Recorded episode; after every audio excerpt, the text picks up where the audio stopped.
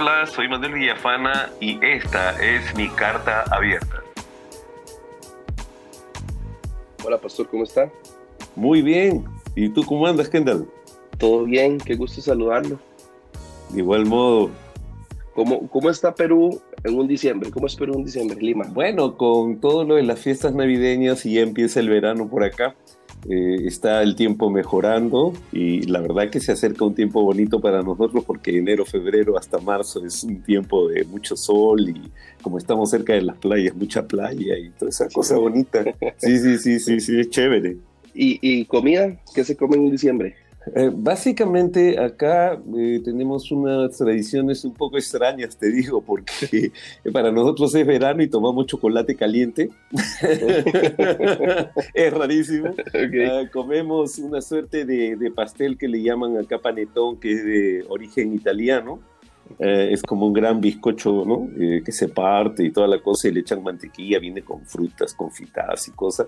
Y eh, bueno, hay diferentes trasfondos acá porque no sé si conoces en, en, Perú y especialmente acá en Lima, eh, hay mucha mezcla de culturas, entonces tú tienes gente con background de Italia, con background de diferentes eh, lugares del mundo, y a lo largo de los años se ha generado una cultura bien, bien mestiza, llamarla de esa manera, donde hay cosas chistosas, ¿no? Por ejemplo, eh, el, el pavo, que es eh, más, más que todo, eh, lo presentan como de origen de Norteamérica, más el jamón, y por otro lado, el cerdo, el cochino, no sé cómo le llaman ustedes, pero lo preparan también como chicharrón, entonces hay una mezcla de comidas, hacen tamales.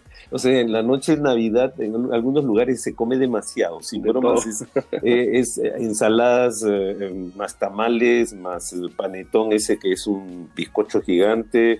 O sea, durante estas fiestas, hasta fin de año, la gente se manda unos atracones de comida impresionantes. Ahí, ahí, no hay dieta que valga. No, no, no, más bien todos pierden allí, todos los que estaban así haciendo sus esfuerzos ya perdieron y lo peor de todo que inmediatamente viene la temporada de playa, entonces ahí vienen los remordimientos.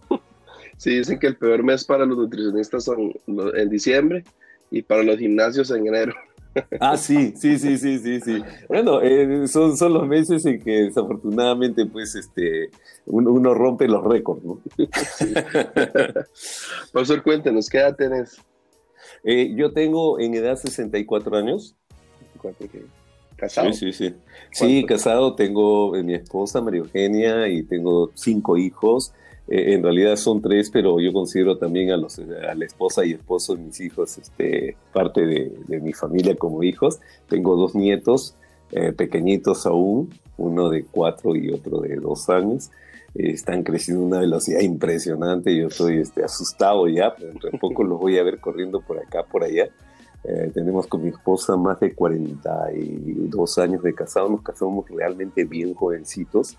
Eh, fue, fue bien interesante porque hemos transitado y seguimos transitando la vida eh, desde muy, muy jóvenes, disfrutando diferentes etapas y también, como todo proceso de la vida, madurando y creciendo y a veces teniendo pues esos eh, como yo le llamo, momentos de estiramiento que hay, pero, pero es bueno, es muy bueno. Vas creciendo y vas aprendiendo, te vas equivocando y vas aprendiendo, o sea, sigues creciendo. Sí, sí, sí. Siempre naciste en Lima, ¿eres de Lima? Sí, sí, sí, soy de Lima, mi esposa también, sí. Eh, aquí nací, mi familia más bien Uh, tengo mi, bueno, mi madre era de un lugar de, de, acá de Perú que se llama Iquitos, que es como la selva, vamos a llamarle de acá de Perú. Y mi padre sí era acá de Lima, su familia más bien tenía un trasfondo de lo que llamamos acá la Sierra de Perú, un lugar que se llama Ancash. Uh, pero como background así, bien, bien, bien hacia, hacia atrás, la, el origen de mi familia es de Portugal, o sea, de Europa. Ah, sí el origen, digamos, eh, casi todas las, eh, en Perú, como me imagino en muchos lugares de Latinoamérica y en varios lugares sí. de América en general, son migrantes, ¿no? O sea, cuando empiezas a mirar así, empiezas a hurgar en el, en el pasado de las familias, te das cuenta que migraron de algún lugar, ¿no? Llegaron de algún sitio. Y claro, se establecieron mis tatarabuelos por acá y aquí se, nos, nos quedamos como familia. Eh, voy a veces a algunos lugares como por ejemplo he ido a Puerto Rico y también a, Norteamérica, en varios lugares, y hay gente con mi apellido, es bien curioso. Ah, y tengo inclusive un tocayo que está en, Los Ángeles, en California, hay uno, Manuel Villafana, le dicen Manny, es un famoso cardiólogo, sí. Cuando yo voy a los Estados Unidos, siempre en, en, en, en migraciones, siempre me preguntan cosas y le digo, no, no, no, no eh, sí lo conozco por internet, pero no sé ni quién es ese señor, le digo. Me dijo, ¿no es su pariente? No, le digo, no, nada, nada, nada. Y tenemos exactamente el mismo nombre y el mismo apellido. es bien, bien, curioso el tema, ¿no? Pero en el background tenemos eh, familia que migró para acá, para Sudamérica, familia que migró en Centroamérica y familia que migró a Norteamérica, ¿no? Ok. Bueno, ese, ese el tener otro nombre y que sea doctor y sería bueno para que vaya a cobrar las facturas allá, ¿verdad? Creo que esa sería la única parte buena. no, si es que no dé plata no, no tiene bueno, sí, también. problema con los impuestos. Eso sí. Eso sería gracioso. Sí, dime. ¿Tienes algún hobby? Sí, mira, me encanta la lectura y soy, como yo siempre me autodenomino, un loco tequi. O sea, eh, domino toda la cuestión esta de la tecnología y las apps de una manera que, ah, sinceramente, yo comparto con la gente de mi generación y no, no, no puedo conversar con ellos. Tengo que conversar siempre con gente entre sus 20 y 30 porque ellos sí conocen lo que yo conozco y entonces me frustro un poco porque manejo todo esto muy bien, todo, todo, todo lo que...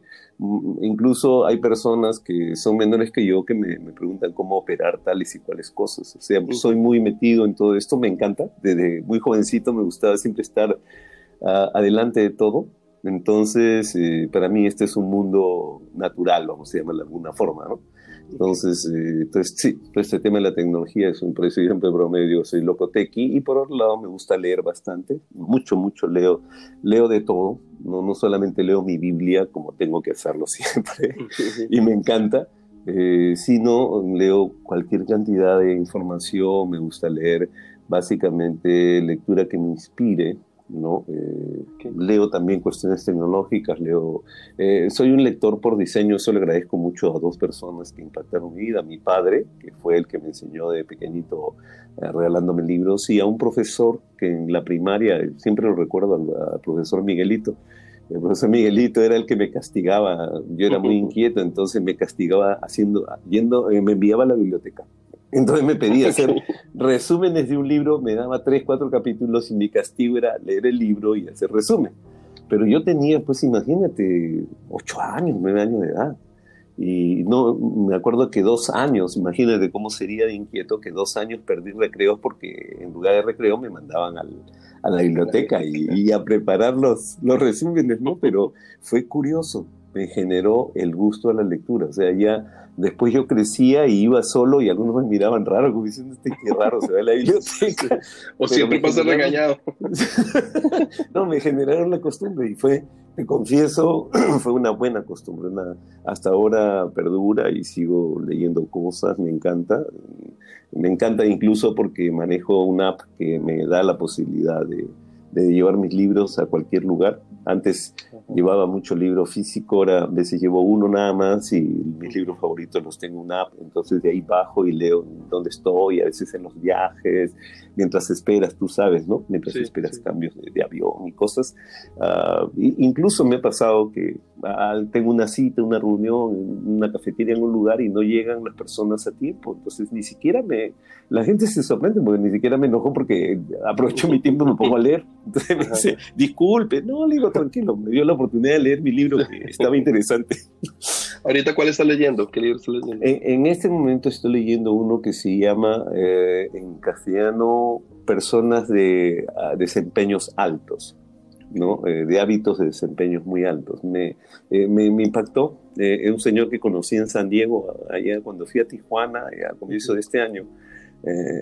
pasé un, momentito a, a, San Diego y ahí conocí a este caballero. Es un señor, bueno, yo no sabía que era tan conocido, lo conocí, lo saludé, y me contó que tenía un libro por allí, entonces eh, miré por ahí, curiosé, lo adquirí, me gustó y de pronto me voy enterando que el señor era archiconocido, bueno, en, en el ambiente de allá de Norteamérica, ¿no?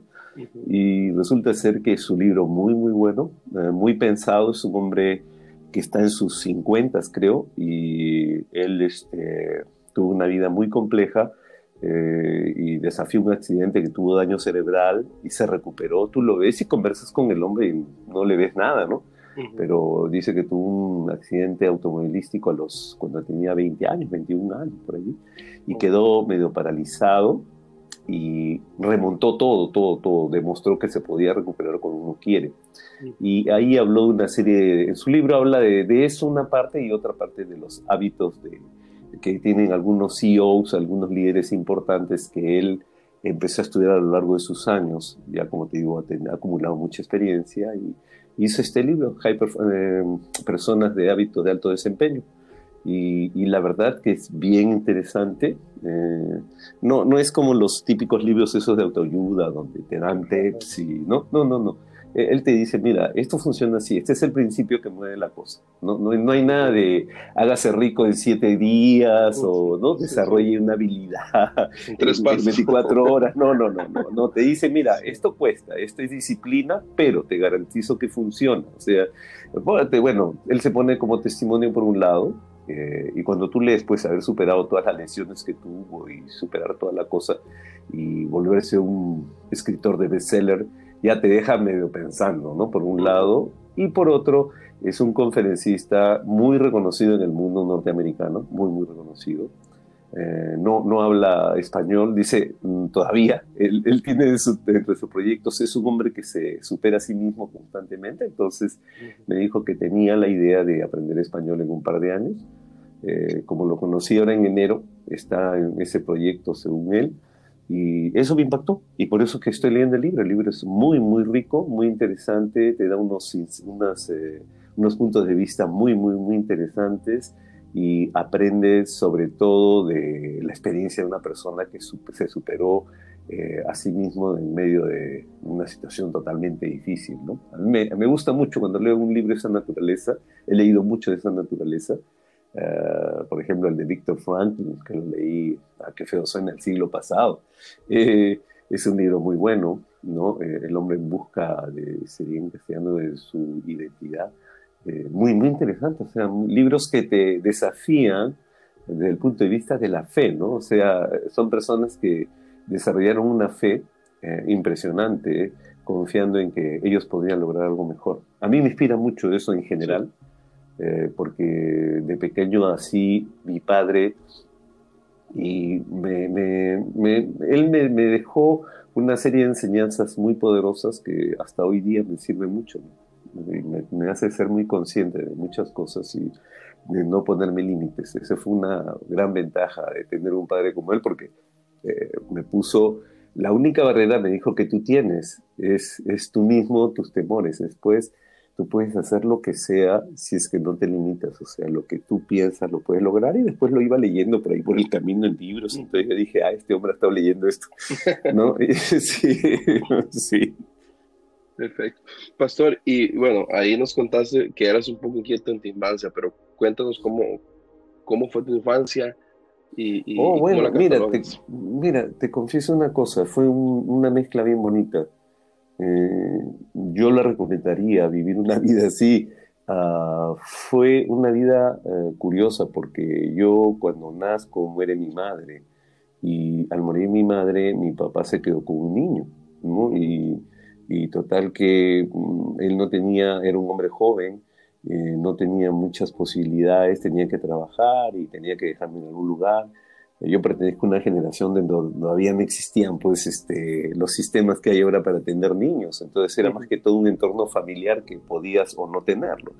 Eh, mi padre recurrió a su hermana, que es mi tía, y le pidió por favor que mientras él no estaba, lo ayudase y él, él era una suerte de agente viajero, él así ganaba su dinero viajando y vendiendo y total me dejó en la casa de mi tía. Yo crecí bajo la tutela de mi tía, mi tío, mis primos eran como mi familia, entonces él eh, hizo así que yo pudiera tener un entorno bien curioso, pero a la vez era muy rígido, ¿no? Eh, son otras épocas, tienes que dimensionar, si tengo los 64 años, remonta a 60 y algo de años atrás, y naturalmente pues eh, eran otros tiempos, la disciplina era muy, muy estricta, muy dura, entonces, eh, eso por un lado, me, cuando era muy jovencito me enojó bastante, pero después mirando hacia atrás me forjó, me forjó mucho y yo recuerdo que había tareas que había que hacer en la casa, era parte de, vivir en esa casa, había tareas fuertes, tareas, tareas, eran, no, no era si querías, es lo que tenía, te tocaba hacer antes de ir al colegio o después que venías de, estudiar. Y resulta ser que para mí eso era pues medio así como una molestia, pero eh, mirando hacia atrás siempre yo le comento a las personas, no saben cuánto eso forjó mi carácter, eh, un momento de desgracia que ocurrió entre los 8 o 10 años de edad, recuerdo en la familia del entorno de mi tía, eh, me impactó directamente y eso hizo que yo empezara de los 9, 10, 11 años a trabajar así, trabajar comercialmente por la necesidad de toda la familia y resultó ser que, mira, a esa edad aprendí principios de trabajo que hasta el día de hoy me sirven, ¿no? O sea, sí, me obligó a, desempeñarme de una manera diferente, estudiar, trabajar desde muy pequeñito, y hizo que me marcara de una manera distinta, ¿no? Y sinceramente eh, yo lo agradezco e incluso siempre converso con papás. Eh, actualmente con mi esposa somos los pastores de familias ahí en Camino de Vida y siempre que converso con papis y le digo, mire, lo mejor que usted puede hacer con sus hijos en las vacaciones, si tiene del tiempo que tenga de vacaciones, la mitad póngalos a hacer algo. Póngalos a hacer algo que le dé renta, que, que, que le signifique levantarse temprano, que le signifique, digo, me lo va a agradecer. Hay, papi, hay papás que lo hacen, hay papás que no lo hacen, pero quienes lo hacen después vienen y me dicen, no, sí, ayuda bastante, lo disciplina, lo... al comienzo se ponen medio bravos, pero después van valorando, le digo, no, pero no lo van a valorar, lo van a valorar cuando crezcan, cuando ya sean personas, le digo, eh, mayores, con hijos, y van a decir, caray, esto sirvió mucho, ¿no? Porque te forja por un lado el carácter y por otro también te ayuda a controlar algunos impulsos naturales que tenemos los seres humanos. Entonces, medio que aprendes a depender, a tener autonomía, pero también respetar límites de los demás que trabajan a tu lado. ¿no? Es muy interesante, muy, muy interesante. Eso marcó mi vida. al margen de eso, te cuento, eh, yo tuve una infancia y una juventud eh, muy muy flexible respecto a mi padre. Mi padre eh, era un hombre muy, eh, como le gustaba mucho la lectura, eh, tenía muchos principios marcados. Entonces, por ejemplo, él de muy pequeño me dio mucho rango de libertad. me decía, mire, usted salga, usted es responsable de lo que pasa. O sea, usted si rompe algo, usted me dice, si hace algo, usted me informa. Entonces, medio que me hizo responsable de muy pequeño de muy pequeño. Y me acuerdo que a veces yo quería ocultar algo, pero como ya me había sembrado en la cabeza, y yo decía, bueno, venía el padre y yo le decía, mire, ha pasado esto, ya, ok. Eh, lo, lo, que nunca recuerdo de mi padre es que me haya castigado. O sea, nunca, nunca me castigó en el sentido de, de, esa temporada, porque esa temporada agarraban una, un látigo, una correa, algo, ¿no? lo que una vara. Sí, una, sí, te tiraban con eso. Mi padre era curioso. Él, su, su manera de disciplinar era sacarme a pasear. cuando, sí, cuando mi tía le daba quejas de lo que me había aportado, porque lo que pasa es que en el tiempo después, eh, cuando crecí más, me llevaron al psicólogo. Y yo me acuerdo cuando me iban al psicólogo, dije, yo no estoy loco, ¿no? Pero la, la, cuestión fue que el profesor este, Miguelito, el que me enseñó a leer, le dijo a mi padre, eh, su hijo no es igual a los demás. en, el sentido, yo dije, debe estar, o debo estar mal, ¿no? Y, me dijo, que lo vea un psicólogo. Me llevaron un psicó una psicóloga, me hizo una serie de pruebas y cosas, y después le habló a mi papá. Sinceramente, yo no estuve en la reunión esa, porque me hicieron las pruebas y cuando salió, mi padre siempre era eh, eh, un tipo bien curioso, ¿no? Salió, me dijo, vamos a comer algo, vamos a comer, fuimos a comer unos dulces, unas cosas muy típicas de acá de Perú. Y estábamos sentados y de pronto me dice, oye, ¿sabes que creo que a partir de hoy te voy a decir lo siguiente? Y me, dio lo que siempre yo llamo, llamo el sermón del, del, postre, ¿no? O sea, terminamos el postre y me dio un sermón como de 15 minutos que hasta ahora lo tengo en la mente, ¿no? Eh, usted es responsable de su propia vida. Y no solamente la suya, sino de los que lo rodean. Usted alrededor va a generar o buen ambiente o mal ambiente. Y eso es responsabilidad de usted. Usted no puede echarle la culpa a la gente alrededor, porque la gente alrededor también está teniendo sus propios problemas. Entonces, más le vale que usted donde vaya lleve la alegría y lleve la tranquilidad de esa gente. Donde quiera que va, usted va a hacer la diferencia o usted va a hacer la indiferencia. Decir, mira sus cosas raras. Y yo le escuchaba, tú imagínate, un hombre joven, un niño de 11, 12 años, y lo escuché. Me metió a bastantes cosas, parece por indicación de la psicóloga. Eh, fui Boy Scout, o sea, me, metió a, 50 cosas y la verdad que me ayudó, porque lo que pasaba que en el tiempo después descubrieron eh, términos técnicos para lo que yo tenía. En ese momento no, no tenía nombre ni apellido eso.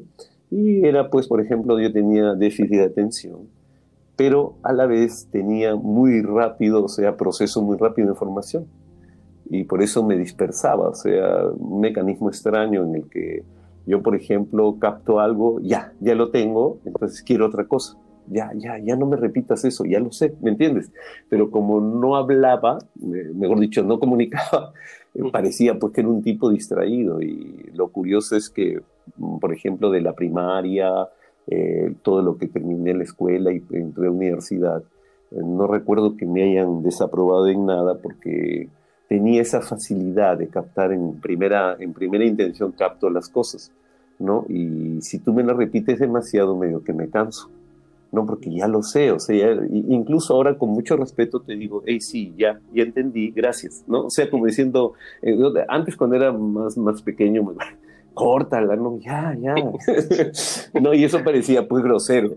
Y, era porque ya, ya, ya lo tengo, tranquilo, ya, ya la vi, no, no te preocupes, ¿no? Eh, eso me ayudó mucho eh, porque no lo, mi padre no lo vio como un déficit de atención, sino lo vio como una oportunidad. Eh, siempre me lo presentó así, entonces jamás lo vi como algo malo.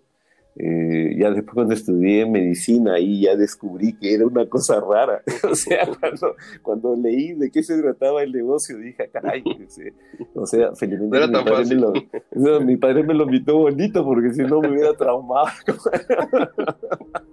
no, y, y, crecí felizmente, yo creo que en un ambiente bastante interesante en el que mi padre me retaba por un lado a hacer eh, independiente, pero que influía mucho en las personas, cualquier decisión que tomara.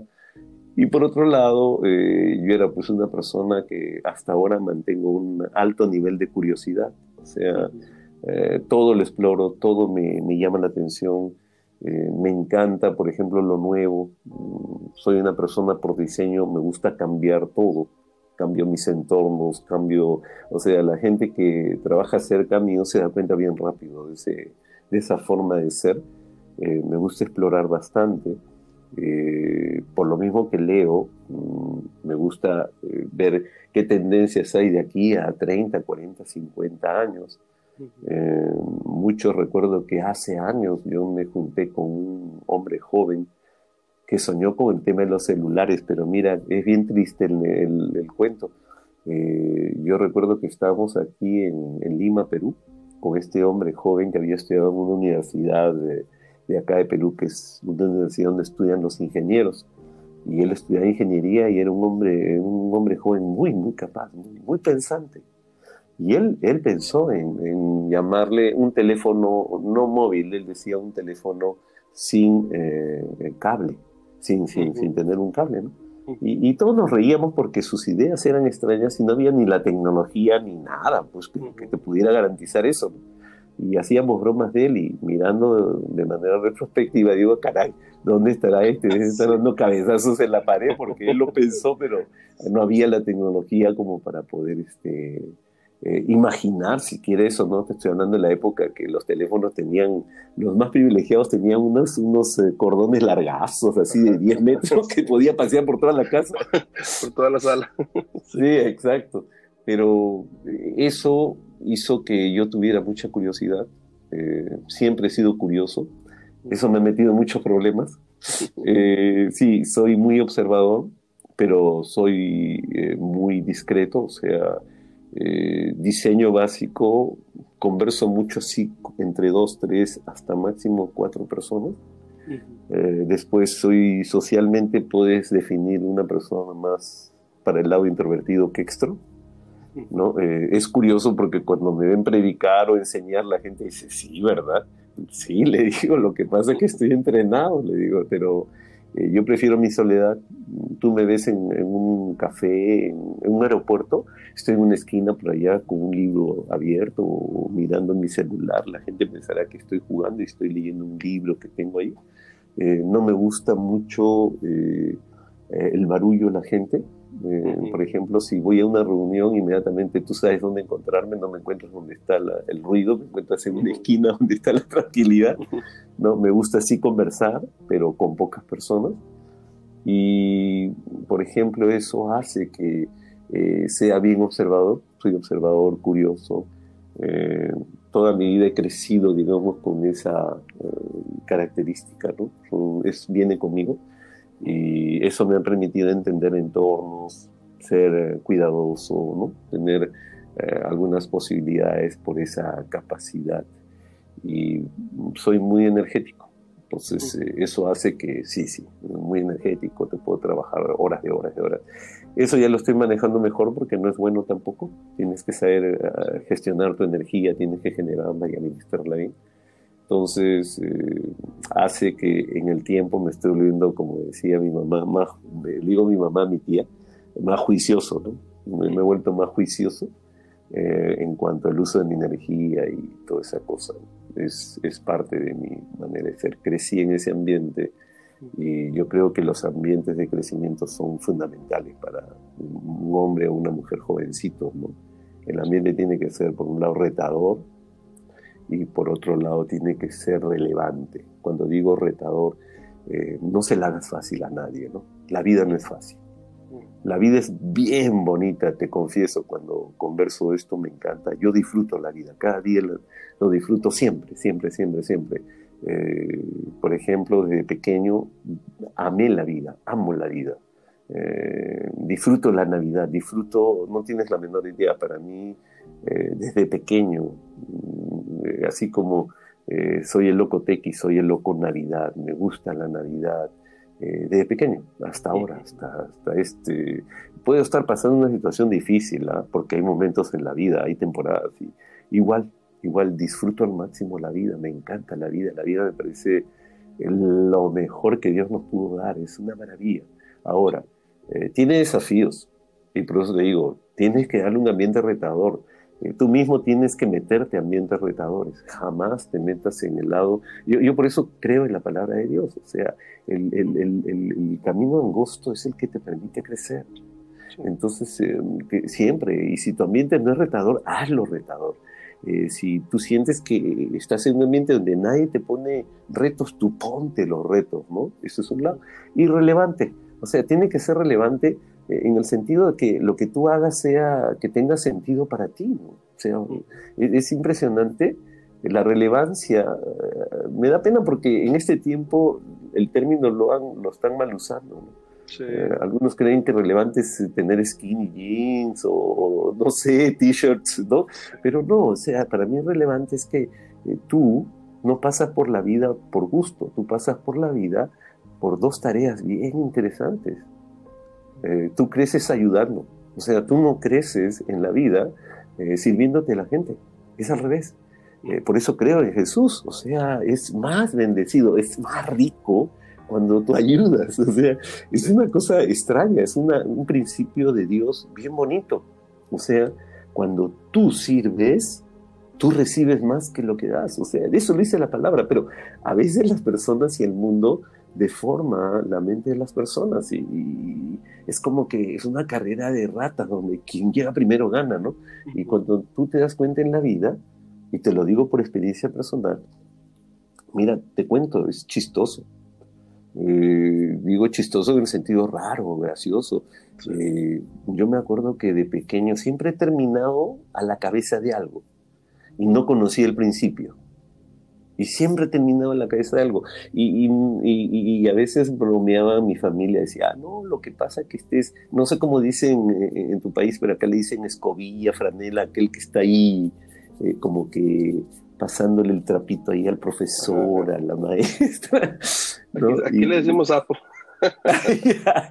bueno, y, total que, no, yo, yo soy una persona bien colaboradora, pero muy, muy, muy discreta, o sea, no trato de, de estar apareciendo, sí, estar en el lugar correcto para atender la necesidad correcta y punto. Y me desaparezco, así como aparezco, me desaparezco, no, no trato de, de, figurar en algo, no es mi diseño, no, no me saldría, no, sé cómo hacerlo, dicho sea de paso. Y, y total de que siempre que iba a un lugar, terminaba de líder de algo. Eh, y eso, me, eso parece que la, la psicóloga le dijo a mi padre, y me metió a los Boy Scouts. Al poco tiempo y era líder de la patrulla, al poco tiempo era líder de toda la tropa, al poco tiempo. Entonces, y me di cuenta un detalle, o sea, eso lo descubrí después, que era una cuestión bien simple. Cuando tú sirves, la gente te busca. Cuando tú sirves, la gente se acuerda de ti. Cuando tú sirves, la gente sabe que puede contar contigo. Es, es, es, es y, de pronto cuando ves la palabra de Dios, tú dices, oye, ¿verdad? Dice, Jesús dice, más bienaventurada que recibir, y que Él vino para servir y no para ser servido. Detrás de ese principio tiene que haber algo diferente y en la práctica ocurre. Y, fíjate, ya hablando un poco de ciencia, eh, ya la ciencia lo ha descubierto, cuando tú ejerces las habilidades con las que estás dotado, las desarrollas más por un lado, pero por otro lado, tu cuerpo, cuando ejerces esas habilidades, esas capacidades, lo que llamamos talentos y qué sé yo, cuando las ejerces, tú generas, o sea, tu laboratorio bioquímico humano genera sustancias con nombre y apellido ya que te dan bienestar. Oye, fíjate, incluso hasta es bueno, o sea, eh, tú te das cuenta y te dices, caray, entonces debo ser relevante, sí, relevante significa que donde estás, tú haces una diferencia sirviendo a las personas, sea pequeño o grande lo que hagas, tu paso por la vida no es irrelevante, es relevante.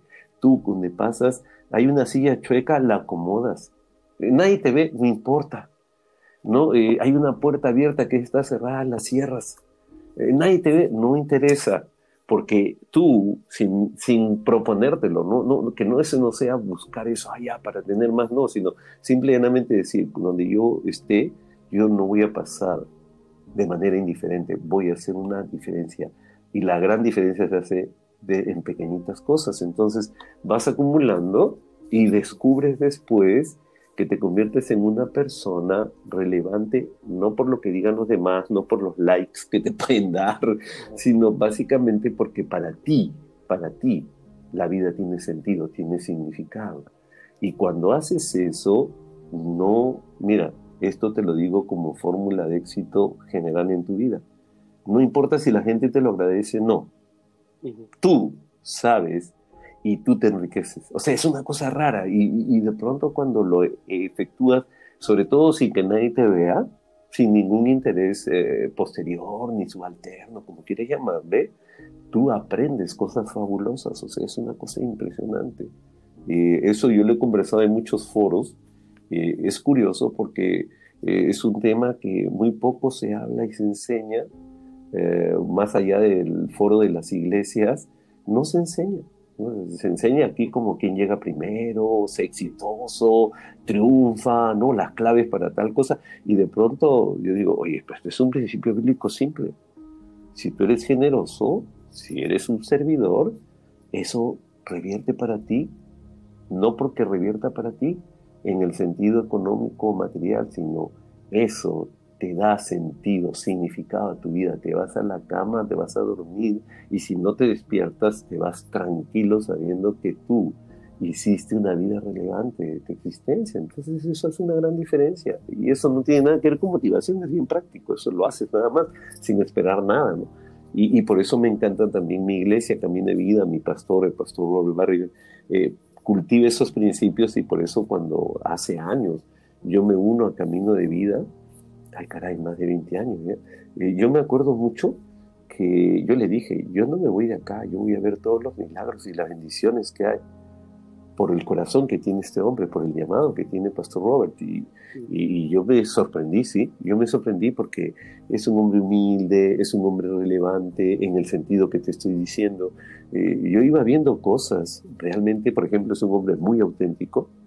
Eh, es tan auténtico que a veces su vulnerabilidad a mí me humilla porque es mucho más vulnerable y es un hombre grande eh, y, ahí aprendí con él en la vida diaria que la grandeza eh, se refleja en tu autenticidad, ¿no? O sea, no es grande aquel que tú lo ves todo, todopoderoso, sino es un hombre frágil que a veces dice, hey, ayúdame, hey, no entiendo esta parte, tú sí sabes, ven para acá.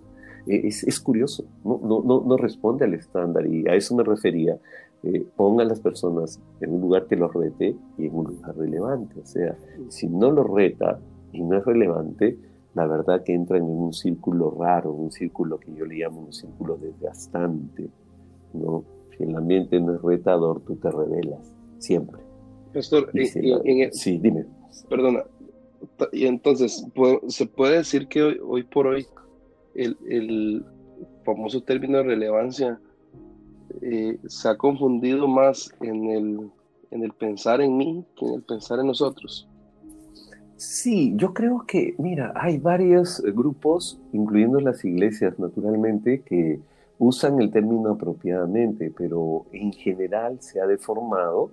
Eh, básicamente yo pienso por las redes, básicamente pienso que hay esta persona sí es relevante porque tiene un millón de seguidores, ¿no? Eh, o esta persona, ahora le dicen influencer, eh, si es influencer, por ejemplo, oye, Kendall, si es influencer, porque ya tiene, antes tenía 10 seguidores, ahora tiene 1000, qué bueno, ¿no? Una cosa así. Y no, no, yo, yo he descubierto que puede ser que seas popular, ¿no? Es diferente. Puede ser que seas conocido, es diferente. Pero ser relevante habla mucho de el que tu paso por, por esta vida no deja una huella, sino deja semillas en muchas personas. ¿no? Antiguamente yo, mi generación era, deja una huella, deja una huella. No, no, tú no has venido a dejar huellas. Eh, de ti se van a olvidar, mira, de ti se acordarán tu generación y la generación siguiente si hiciste algo así, wow. Pero después se olvidan, o sea, hasta ponen un monumento y ya esta generación pasa y dice, ¿quién es ese señor? Ni idea tiene quién eres, ¿no?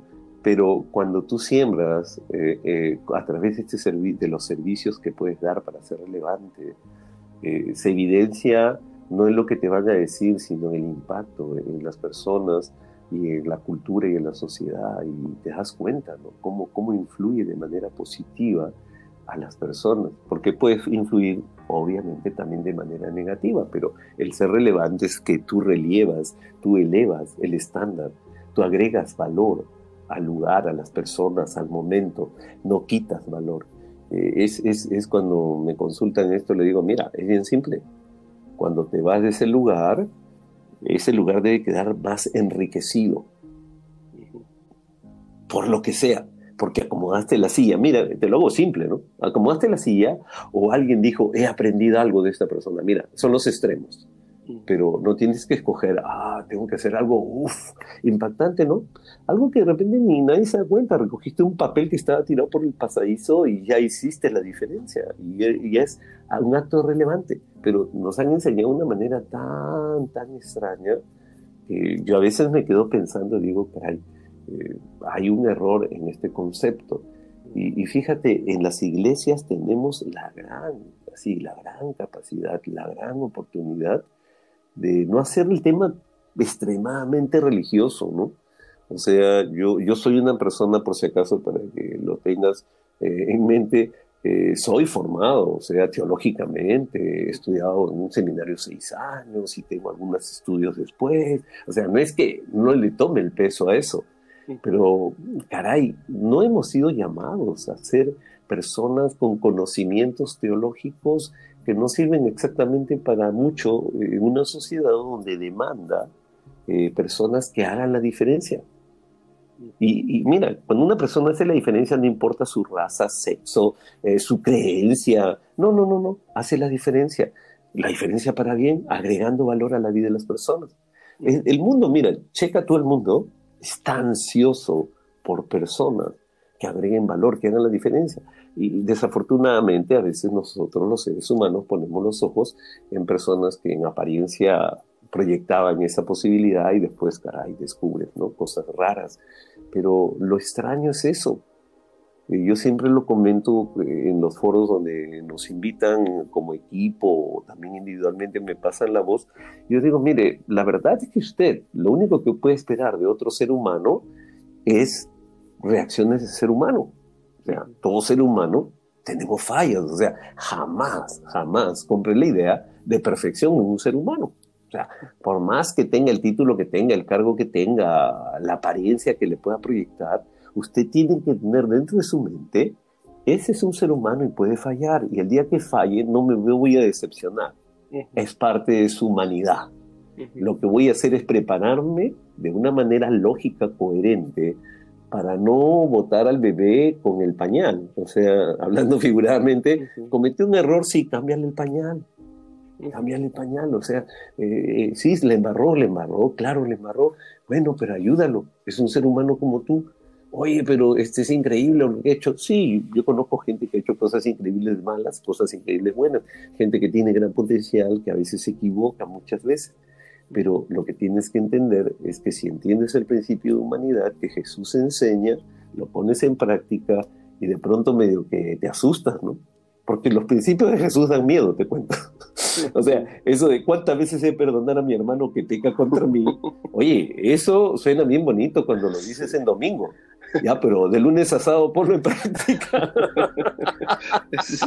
y vas a ver si te gusta. sí, sí, sí. Pastor, ahora, la consulta, digamos, como, tal vez como iglesia y lo que eh, tu experiencia como pastor, cuando la cultura de un país está este, tan marcada que, que esa cultura llega a la iglesia cómo, ha hecho camino de vida para, para influir más bien en cambiar esa cultura en la cual gente fue criada, gente fue, ha crecido, este, hablando un poco de esto que venimos hablando. Mira, en general, en general, eh, la iglesia que Jesucristo estableció es una contracultura, en donde la pongas en la China, en Japón, acá, en Latinoamérica, en Europa. Eh, mira, donde pongas Jesús y su doctrina es contracultural por una sola razón. Si tú te percatas, todas las enseñanzas de Jesús son contradictorias. Imagínate, ¿no? Eh, principios sencillos, básicos. Dice, oye, si alguien te, te abofetea una mejilla, pon la otra. Tú dices, no, pero un ratito, ¿no? Eh, si alguien te pide una mía, dale dos. Dice, no, pero ¿cómo? Ese es un abuso, ¿no? O sea, es contracultural. muchos de los principios de la palabra de Dios son contraculturales en esencia y ese es el desafío nuestro. O sea, lo que ha ido pasando eh, a lo largo de los siglos, desde que la iglesia se estableció como una institución, y ese es todo un tema para conversar, eh, desafortunadamente nosotros los seres humanos convertimos todo en instituciones. Y el tiempo hace que esas se establezcan profundamente y se vuelvan rígidas. Y caray, nadie los mueve de allí. Cuando nació el cristianismo era un movimiento y es un movimiento como tal muy, muy poderoso. Es un movimiento lleno de vida. Es vital y mira, es vital y revitalizador. El cristianismo no es una serie de principios estáticos para observarlos y cuidarlos y no moverlos. Al revés, el cristianismo que Jesús trajo, y tú lo lees en la palabra, o sea, tú ves la Biblia y tú dices, oye, pero ¿en qué rato cambiamos esto? Porque tú ves una dinámica intensa. O sea, Jesús cuando llega hizo cosas totalmente raras. O sea, fíjate, solamente principios pequeñitos, ¿no? Culturalmente las mujeres eran más o menos como un animal. Y él se ponía a conversar con las mujeres. Y por eso decía, si este fuera rabí, si fuera maestro, no haría eso. Claro, porque un, un maestro que se prestigiaba, primero que hablaba de una manera grandilocuente para distinguirse de los demás, Segundo, se vestía de una manera diferente para distinguirse de los demás. Y tercero, tercero, no hablaba con cualquiera, o sea, no conversaba con los que no estaban a su nivel. Y naturalmente las mujeres estaban en una escala bien inferior. Ahora, pero cada cosa que Jesús estableció como su doctrina, lo que llamamos doctrina cristiana, eh, tú te das cuenta que es contracultural. Entonces tú dices, ok, ¿qué nos toca? Bueno, nos toca la parte dura. Primero, ¿cómo yo llego a un mundo con una contracultura? Bueno, poniéndole en práctica. Camino de vida, eh, a mí me encanta en esto nuestra iglesia, y yo admiro mucho, te digo de verdad, y no me canso de repetirlo en todos los foros a Robert Barriger, mi pastor. Yo lo admiro demasiado por una razón, y voy a decir algo que te va a ofender de repente. no, eh, tal vez Robert Barriger sea los pocos hombres cristianos de verdad que conozco. Y ese es bien fuerte lo que te acabo de decir. Conozco muchos hombres y mujeres de Dios, los amo, en serio que los amo, los respeto mucho, los honro pero pocos como Robert Barriga. Pocos, pocos con integridad, con autenticidad. Llegó un momento, te confieso, que hasta me retador el tema para mí, porque yo digo, caray, que, si, existe, si existe esto, uno que decía, no, pero es una talla muy alto, Jesús no se puede. Y cuando ves un hombre que con todas sus luchas, porque recuerda, somos seres humanos, ¿ok? Con todas sus luchas, con todas sus cosas, está haciendo lo mejor de su vida para vivir una vida cristiana coherente, caray, que cambia la cosa. O sea, tú, yo lo miro y digo, ah, caray, sí se puede. Y esa es una contracultura. Por ejemplo, contracultura cuando yo, veo a Robert Barriga, veo, ¿no? Es un hombre consciente de quién es. Es un hombre comprometido con lo que él decidió ser, hijo, hijo de Dios, cristiano. Es un hombre totalmente consciente y congruente congruente, o sea, es una cosa bien, bien sólida cuando tú ves eso. Y esa contracultura se hace siendo tú esa contracultura, o sea, no la puedes hablar, tienes que vivirla. Entonces, camino de vida, ¿qué hace? Por ejemplo, nosotros, por principio, por diseño, nunca pedimos nada a nadie. O sea, cuando tocamos la puerta de, de una institución de gobierno, de algún lugar, vamos a ayudar, no a pedir. Es un principio. O sea, nuestra forma de creer en la relevancia es que estamos allí donde Dios nos ha puesto para ayudar al otro con lo que tengamos. No tenemos mucha grandeza porque a veces la gente se equivoca y no. Pero ¿qué pasa? El otro principio, cuando tú ayudas, hay alguien por allí que también te ayuda para que puedas ayudar. Eso ocurre, es un principio. Eh, ponte a ayudar y vas a ver, va a aparecer alguien, oye, ¿quieres que te ayude? Necesitas recursos y llega. Pero si tú esperas al revés, que alguien te ayude para poder ayudar, no, no va a funcionar. Tú tienes que ponerte en acción. Y eso, por ejemplo, eso es contracultural. Es contracultural, por ejemplo, ¿ya? Que nosotros vamos, eh, ponte, Dios no quiera, pero ya ha pasado varias de esas. Eh, ha habido un incendio donde mueren muchas personas, una tragedia, se salió al río, y los primeros que llegamos antes que la policía, antes que todo, somos nosotros, con ayuda. Y la gente se pregunta, dice, y bueno, ¿y esto cuánto cuesta? No, no, no, nada. Y tú dirás, ah, ¿tienen dinero? No. Hay un principio detrás de esto, lo que ya te dije, ayuda, que de alguna manera Dios te va a dar recursos, ayuda. Y vamos y establecemos una forma de ayuda y, de pronto aparecen los recursos que Dios envía de muchas maneras. Gente que, sé que ahí empiezas a darte cuenta, ya eres relevante. La gente no te ignora. Dice, ah, caray, este está ayudando, yo también me sumo a este. Y ese es un principio contracultural muy sólido, porque a veces, ¿sabes qué pasa? Y eso tú lo debes observar con tal vez con cierta curiosidad. Eh, hay personas que hablan mucho sobre ser contracultura, pero muy poco hacen para evidenciarlo.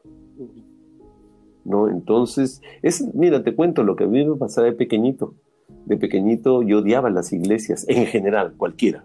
Olvídate de los apellidos de las iglesias. las iglesias las odiaba. ¿Por qué? Porque yo era un... ¿Te acuerdas que te he dicho que soy de pequeño era curioso y observador? Y yo veía dobles vidas de curas, de pastores, de ministros. Yo lo veía, de niño, yo me daba cuenta. Yo me daba cuenta que alguien hablaba en un púlpito grandes cosas y después yo veía que engañaba a las personas, veía que mentía, como niño me daba cuenta. Veía que peleaba cuando decía que la vida es amar a las personas. Entonces para mí se me generaba un, una contradicción que yo conversaba con mi padre eso.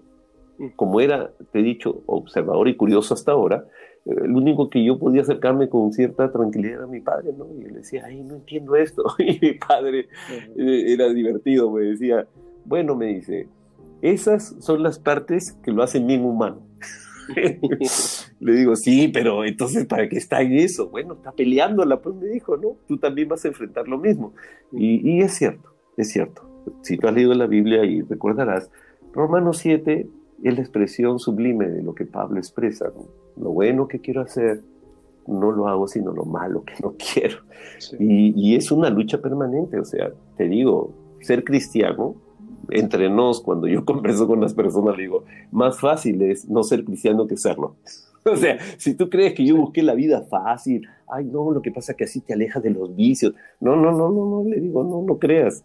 O sea, es todo lo contrario, porque es una lucha permanente con este ser humano que tiene la inclinación natural a buscar lo malo. O sea, no, no, el ser humano no se levanta en la mañana a decir, a ver, qué bueno voy a hacer hoy día. Qué buen pensamiento viene. O sea, yo tengo que no vivir mi vida en automático. Eh, yo tengo unas, unas pequeñas conferencias que suelo dar y siempre digo, hay un tema, ¿no? Nunca estamos presentes, o sea, no tenemos claridad en nuestra existencia y a veces nos levantamos y entramos a una suerte de rutina y nos olvidamos. Estar presente significa tener claridad, tener conciencia, ¿para qué estoy aquí? Y, de pronto y empiezas a tomar conciencia, pero no siempre estamos conectados. Yo a veces me enojo cuando estoy manejando mi vehículo en la calle de Lima, no sé cómo sea en tu país. Hoy acá pierdo la santidad y bien avanzo dos, tres cuadras. No falta uno de esos que manejan los eh, servicios públicos microbuseros, le llamamos acá. ¡Wow! Que manejan de una manera, pues olvídate, hasta Satanás debe tenerle miedo y, se me meten y andú y ahí empieza a salir el Manuelito, ¿no? Y es bien complejo. Yo digo, pero señor, acabo de hacer mi devocional, acabo de bajar del monte, estoy con el rostro que me brilla de tu presencia. Y este viene a quitarme la paz. Y esa es una pelea intensa que tenemos los cristianos, o sea, cómo somos contracultura en un mundo que tiene una cultura que donde quiera que vaya se expresa de muchas maneras. Y el trabajo nuestro, sí, para darte un resumen, es bien simple, tener claridad por qué estoy en este mundo, ¿Por qué estoy en este mundo como hijo de Dios, como hija de Dios? Seas, mira, eh, seas ministro, o seas un líder, o seas uno que asiste los domingos a la iglesia, no hace la diferencia. La diferencia nada más de cada uno de esos personajes que te, he mencionado es la responsabilidad que tienen ante Dios, ¿no? Nada más, pero después todos somos exactamente lo mismo. O sea, hey, tenemos que vivir una vida eh, consciente, comprometida y congruente. O sea, si no, vamos a tener problemas, ¿no?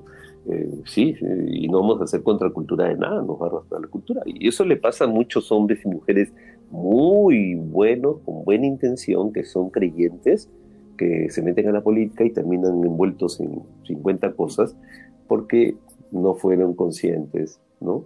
No estaban comprometidos y no eran congruentes con lo que tenían que hacer. Pastor, para terminar, y tal vez sí, ¿qué, qué consejo le puedes dar a alguien que durante todo este año, tal vez, este, tuvo sus metas, tuvo sus, se planteó ciertas cosas, las cuales no logró este año y tal vez pueda estar ahí con, un poco frustrado, un poco angustiado porque no logró este, hacer lo que se propuso y empieza un año nuevo eh, dentro de pocos días. ¿Qué consejo le puedes dar? Ah, caray, me pusiste la pregunta bien difícil. tú sabes que no soy muy amigo de dar consejos sobre esos temas eh, por varias razones. Eh, tú tienes tu mundo, yo tengo el mío. Tú tienes tus hábitos, yo tengo los míos. Sería un poco atrevido tratar de enseñarte cosas que he desarrollado a lo largo del tiempo por una necesidad personal. Tal vez me animaría, sí, en general, a decirle a todos, hey, por lo menos ten claridad. Tienes que sentarte Y si no funcionó algo, más que empezar a golpearte y flagelarte porque no cumpliste tu meta del 2019, es sentarte y decir, y lo hago regularmente, una vez a la semana, los sábados siempre lo hago, eh, me doy claridad. Porque si yo no tengo claridad para mí, es muy difícil que dé claridad a los demás. Entonces, primero me doy claridad. ¿Cómo me doy claridad? Bueno, me pregunto por qué estoy en este mundo. O sea, oye, ¿por qué? Pues no, no, es ni para qué ni, ni en qué, sino ¿por qué estoy acá? Eh, ¿Estoy viviendo de una manera intencional cada día o, estoy dejando que me esté llevando eh, la marea? Porque si yo tengo claro por qué estoy aquí, la marea va a tratar de distraerme, pero como yo tengo claridad, entonces voy a establecer mis prioridades diarias, o sea, va a ser así. Eh, ¿Por qué estoy acá? Claridad. Segundo, ¿qué es lo que suelo hacer regularmente también? Reviso mis niveles de cómo estoy gestionando la energía que Dios me da. O sea, cómo, cómo eh, yo gestiono esta energía. ¿Por qué? Porque si no tengo claridad, eh, voy a desperdiciar mi energía. Yo, yo gestiono energía, tú, tú, tú manejas energía, tú generas energía. No sé si te has percatado. O sea, si no descansas dos días seguidos, yo sé que vas a estar con energía malísima. No vas a tener ganas de nada. Entonces, oye, estoy durmiendo lo suficiente, estoy comiendo de acuerdo a lo que requiero para poder avanzar.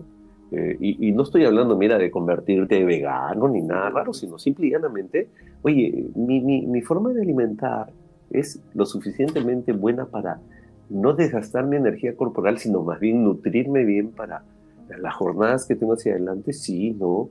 Si no lo estoy haciendo, ¿qué puedo empezar a hacer para mejorar eso?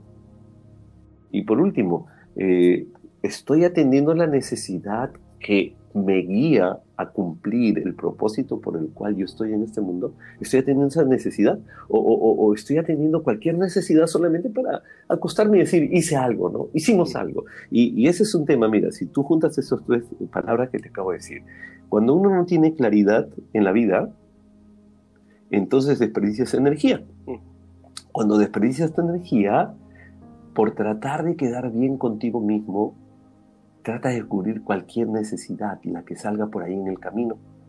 Y, por eso ¿qué ocurre que a veces tú escuchas a esa persona y dice, hemos trabajado duro, pero parece que no hemos avanzado nada. Y es que no tuvo claridad, gestionó mal la energía que tenía para ese día o para esa temporada, y al final, para cumplir, cubrió cualquier necesidad que había en el camino. Fíjate al revés, cuando tú tienes claridad de propósito, al tener claridad de propósito de ese famoso por qué, entonces tú dices, bueno, todas estas metas, yo creo que me exageré, puse 20 metas, lo cual no creo que puedo cumplir este año. Entonces voy a aclarar esto y solamente voy a hacer cuatro de estas 20 y estas cuatro van a impactar de alguna manera las otras 16 y si no, voy a postergar para el otro año porque no voy a poder cumplir de, 20 ni, ni una. Entonces mejor de cuatro voy a cumplir tres o dos, pero voy a cumplir. Eh, ese es un ejemplo de claridad. Una vez que tengo eso, puedo dosificar mejor mi energía a lo largo de toda una temporada. Y cuando yo, acuérdate de esto ya, mido bien mi energía, gestiono bien mi energía, la manejo bien. Y estoy hablando de energía, mira, la energía hablo de tu mente, ¿no? Hablo también de esos estados que a veces tú no te das cuenta fisiológicos, dormir, tomar líquidos, descansar, etcétera, etcétera, etcétera. Y también eh, esos momentos emocionales que requieres. O sea, nadie puede existir, eh, no puede generar buena energía. Si imagínate, ¿no? ¿no? No descanso todo este mes porque voy a matarme haciendo este esfuerzo. No, yo sé que el estrés te va a ganar. Entonces tú dices, bueno, ¿y qué haces? Bueno, cada semana hazte unas cuatro horas de salir a pasear, a caminar, a respirar. Yo tengo amigos que, por ejemplo, en el día, en el día, no te digo la semana, en el día, salen una hora a caminar. Ellos, como dicen, a, vagabundear mirando las, las flores, lo que sea, porque es su manera de recuperar energía. Cuando haces eso, el cerebro se organiza de una manera maravillosa y empiezas a gestionar mejor aquellas necesidades que están priorizadas en base al propósito y la meta que estableciste. Mi recomendación, ya entrando en una parte técnica, yo diría, hey, revisa de las metas de este año que no lograste, fíjate cuáles no están claras, acláralas, dimensionalas para que puedas el otro año empezar mejor.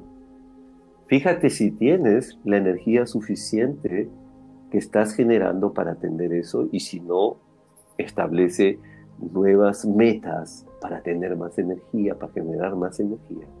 Y por último, verifica durante el 2020 qué necesidades cruciales debo de atender para poder cumplir con el propósito que yo he señalado para este año y las próximas temporadas de los años que vienen hacia adelante. Ejemplito chiquito, y con eso termino mi parte. Eh, por ejemplo, yo tengo claro cuál es mi propósito para los próximos 20 años. Ya lo tengo súper claro. Y, y, yo he diseñado un plan para los próximos 20 y lo reviso semanalmente y, y trimestralmente y anualmente. ¿Qué reviso? Básicamente las cuatro cosas que yo tengo que cumplir sí o sí. Por ejemplo, yo creo que mi propósito es para, eh, yo debo estar descubriendo todo lo bueno que Dios pone en mi camino para poder agregar valor a las personas. Tengo que estar en ese proceso. Tengo que estar también eh, muy atento para desarrollar aquellas habilidades y capacidades que me ayuden a seguir creciendo en agregar valor a las demás personas.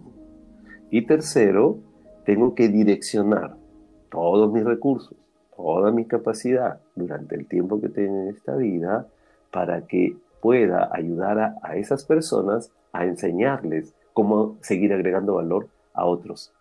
O sea, si te das cuenta, yo lo tengo claro y hago un plan de trabajo para los próximos 20 años donde naturalmente, fíjate, tengo que tener claridad tengo que gestionar mi energía y atender las necesidades correctas. Ejemplo, si tú me dices, ¿y qué necesidades tiene que ver? Por ejemplo, si yo quiero seguir ayudando a personas para agregar valor, no puedo dejar de aprender.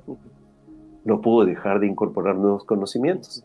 Entonces, ¿qué tengo que hacer? Mi plan de estudio para este año y para los próximos 20 años. Y, tengo que estar allí. Y me dice, bueno, ¿y eso nada más? No.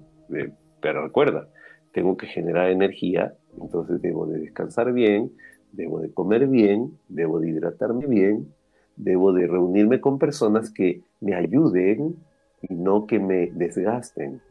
Ejemplo, eh, normalmente evito a las personas negativas, las evito.